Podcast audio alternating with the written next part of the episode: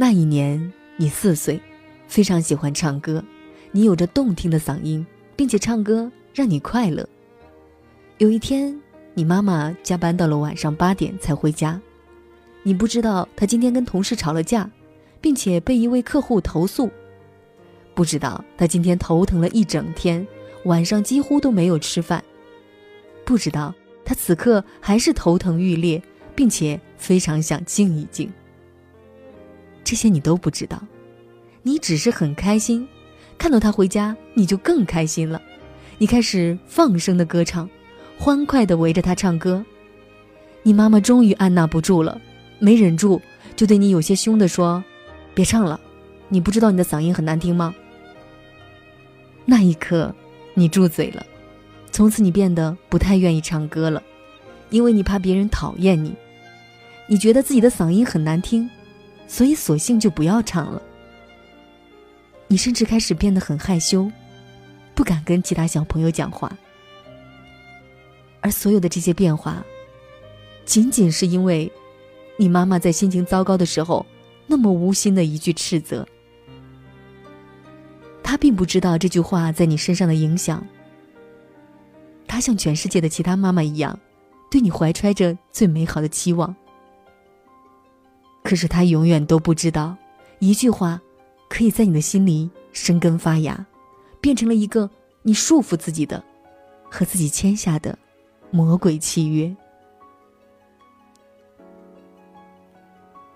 你上初中的那一年，爱上了数学，你发现数字是如此奇妙，你并没有想争什么，但是在全班的第一次数学考试中，你拿了第一名。在你看着成绩单。惊喜不已时，老师在讲台上说了这么一句话：“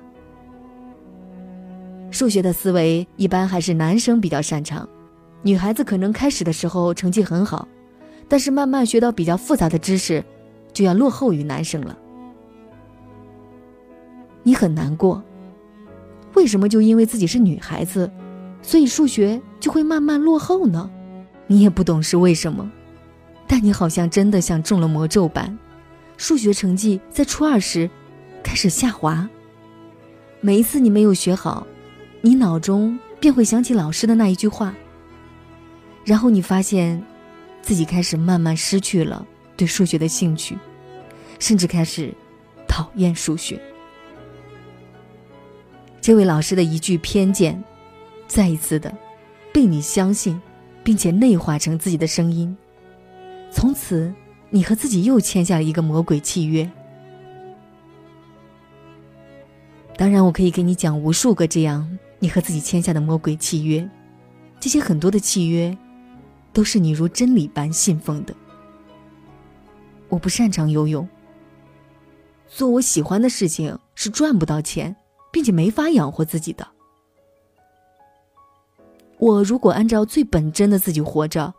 就没有办法承担赡养父母的责任。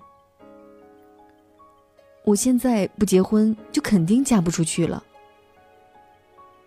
那么美好性格又高智商的女孩子，是不会喜欢我的。